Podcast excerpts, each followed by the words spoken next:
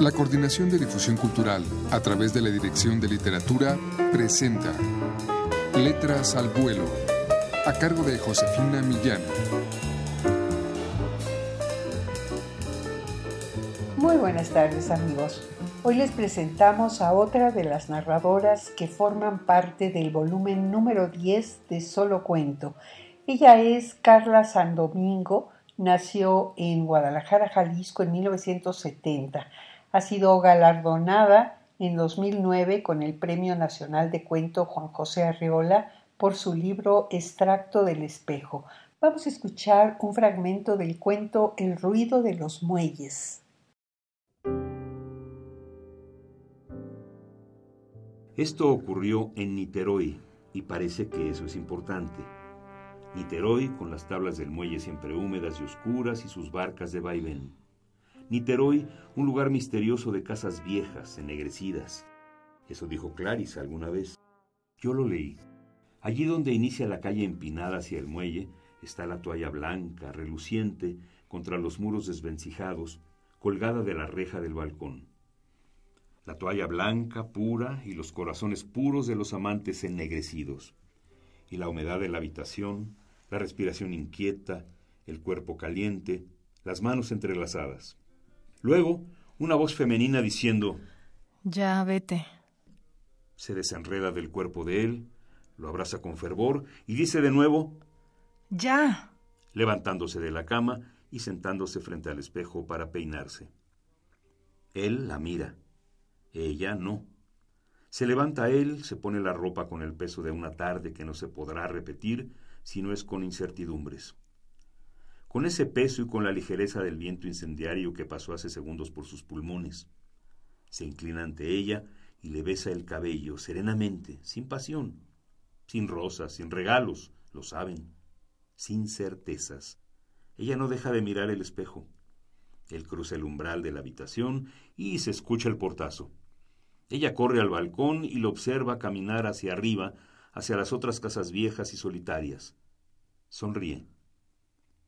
Al día siguiente, es una toalla azul la que se confunde con el color del cielo, como si fuera un pedazo celeste que se hubiera colgado del balcón de la casa. Es mediodía. Su amante no puede venir cuando la toalla azul está colgada del balcón. El calor es húmedo y paralizante. Él, su marido, entra dejando su estetoscopio en el borde de la mesa junto con carpetas y su maletín. Está callado y come sin mirar hacia el frente. Su cabeza inclinada hacia el plato denota una sombra en sus pensamientos. Que Yandira ha muerto. La amputación de su pierna por la gangrena no sirvió de nada. Está muerta. Y no sabe qué hay aquí, en realidad, cuando el latido se detiene. Si esta vida es oscura o silenciosa. Y el ruido es un invento. Y las palabras. Nadie lo sabe todavía pero él sabe que Yandira tampoco podrá decirnos qué es la vida, porque su muerte no tiene regreso. Sus ojos hondamente negros están en la sombra del fracaso. Pude haberla salvado, se dice mientras sorbe de la cuchara. Y Bastos no fue al funeral, el muy idiota.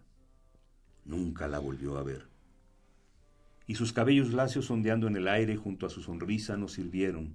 Nada sirve Ahora Bastos, el exnovio de la difunta, la hija del doctor a quien abandonó porque ya no tenía pierna, tiene otra novia, una mujer que no tiene defectos físicos. El doctor sale de su casa, los vecinos lo ven. Él sabe cómo lo ven. Sabe que el padre de Yandira tiene amoríos con su esposa. Sabe del amante de su esposa. Pero él la ama y no quiere estar solo.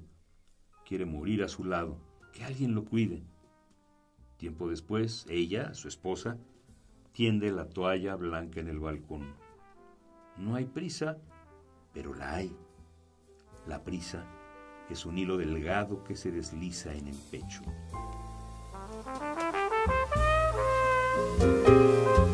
Escucharon ustedes un fragmento del ruido de los muelles de Carla San Domingo, una relectura que parte de un relato de Clarice Lispector es una forma elegante de introducirse a la narrativa propia de los tiempos posmodernos. Pueden ustedes adquirir el número 10 de Solo Cuento con 31 relatos de escritores de habla hispana en todas las librerías de esta universidad o llamando al 56 22 6202. Muchas gracias a Juan Estaque y María Sandoval en la lectura. Soy Josefina Millán y les agradezco mucho por su atención.